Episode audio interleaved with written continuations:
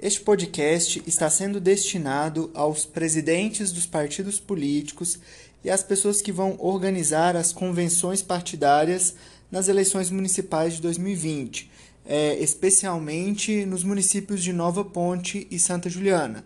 Eu sou Fernando, servidor do cartório eleitoral, analista judiciário do TR de Minas, na zona eleitoral de Nova Ponte.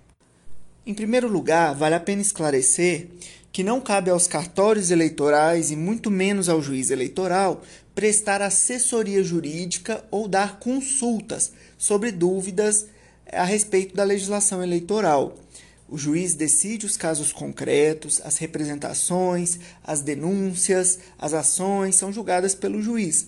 Mas dúvidas sobre a aplicação da lei não são atribuição do juiz eleitoral. Um exemplo é, o candidato vai postar alguma coisa no Facebook. Ele fica na dúvida se aquela postagem é, viola a lei eleitoral.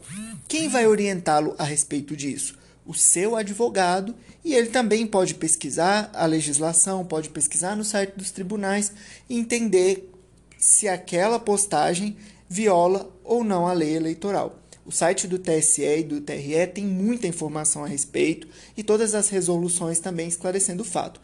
Mas o juiz eleitoral não se manifesta. Ele só se manifesta se posteriormente houver uma representação.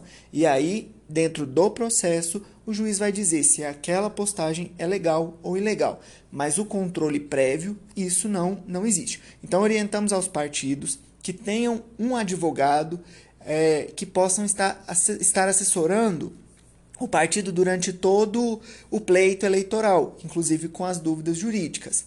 E no que o cartório eleitoral puder auxiliar, é, facilitando com certeza protocolos ou dúvidas meramente administrativas, o cartório vai orientar. O que não puder, a gente simplesmente vai dizer que é o caso de procurar o advogado do partido. Temos algumas novidades é, que são realmente novidades da eleição de 2020, coisas que não tínhamos nos pleitos anteri anteriores. É, o primeiro é o processo judicial eletrônico. É um sistema que foi implantado na Justiça Eleitoral, está sendo implantado em todos os ramos do Poder Judiciário, com a finalidade de fazer com que a tramitação do processo ocorra totalmente em meio digital, não temos mais o papel. O registro de candidatura continua sendo feito pelo sistema Candex. Os partidos vão fazer é, conforme as orientações do tribunal e tudo isso no site do tribunal você consegue na parte de eleições e candidaturas acessar o Candex e fazer ali o registro de candidatura. Esse sistema vai ser integrado ao processo judicial eletrônico. Então, tudo nesta eleição vai tramitar virtualmente, digitalmente. Não trabalharemos a princípio com papel. Quanto às convenções, as convenções esse ano, é, diferentemente também dos anos anteriores, elas podem ser feitas virtualmente. Não tem necessidade, isso em razão da pandemia especialmente, não tem necessidade de reunir fisicamente em um determinado local. Isso pode ser feito pela internet, com o uso de algum aplicativo ou com o uso de algum sistema específico para isso. As convenções são virtuais e a ata será feita pode ser feita também de modo virtual, inclusive as assinaturas, a verificação da presença, tudo pode ser feito virtualmente. É, e muito importante, no momento do registro de candidatura, não é necessário que o partido apresente a ata, ele vai apenas lançar as informações da ata no sistema Candex. Então, antes era feita a ata num livro assinado pelo juiz eleitoral, as pessoas assinavam, aquela ata era xerocada e o papel era apresentado na justiça eleitoral. Hoje não, tudo virtual, sem necessidade de apresentação da ata num primeiro momento.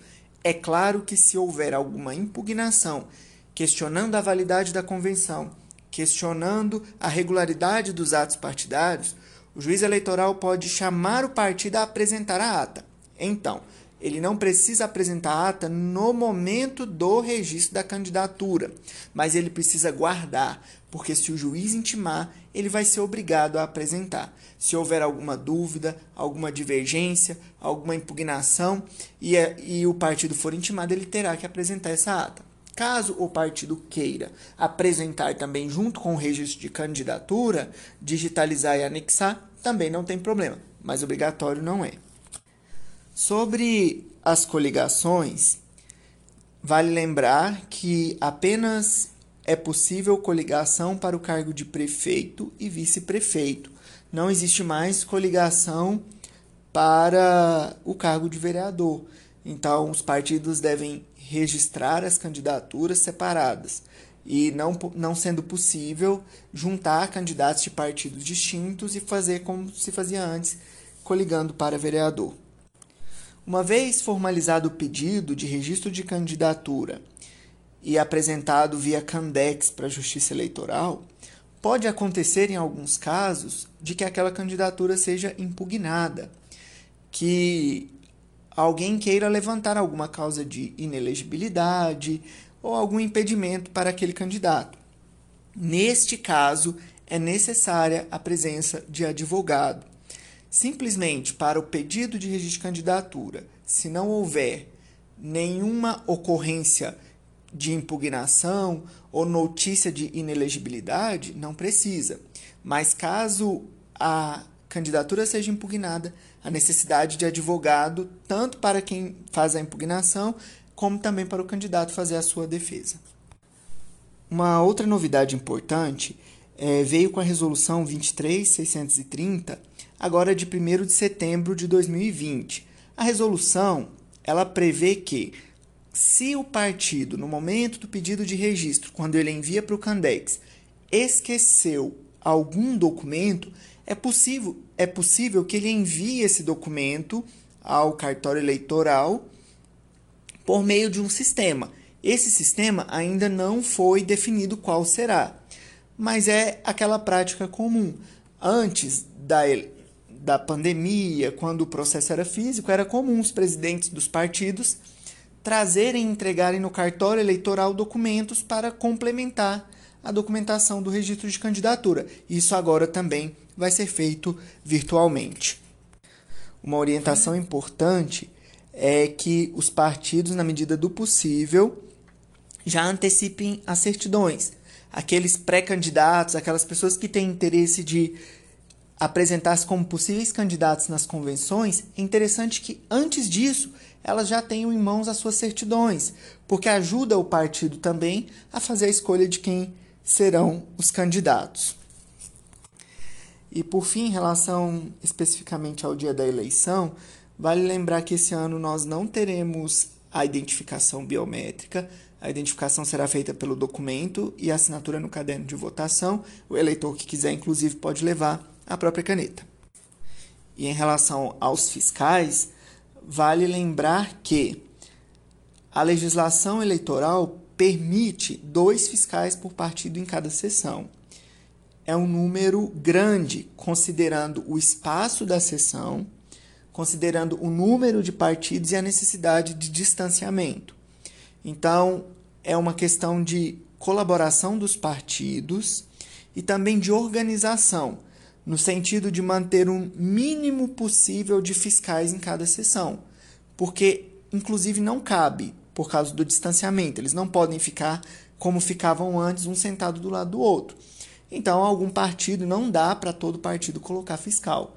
Então, essa alternância, os partidos às vezes que compõem uma mesma base, que conversam melhor entre si, organizar de maneira que não podem coligar para lançar a candidatura, mas não impede de reunir, de conversar para tomar medidas, como por exemplo a alternância de fiscais, no, no interesse da eleição.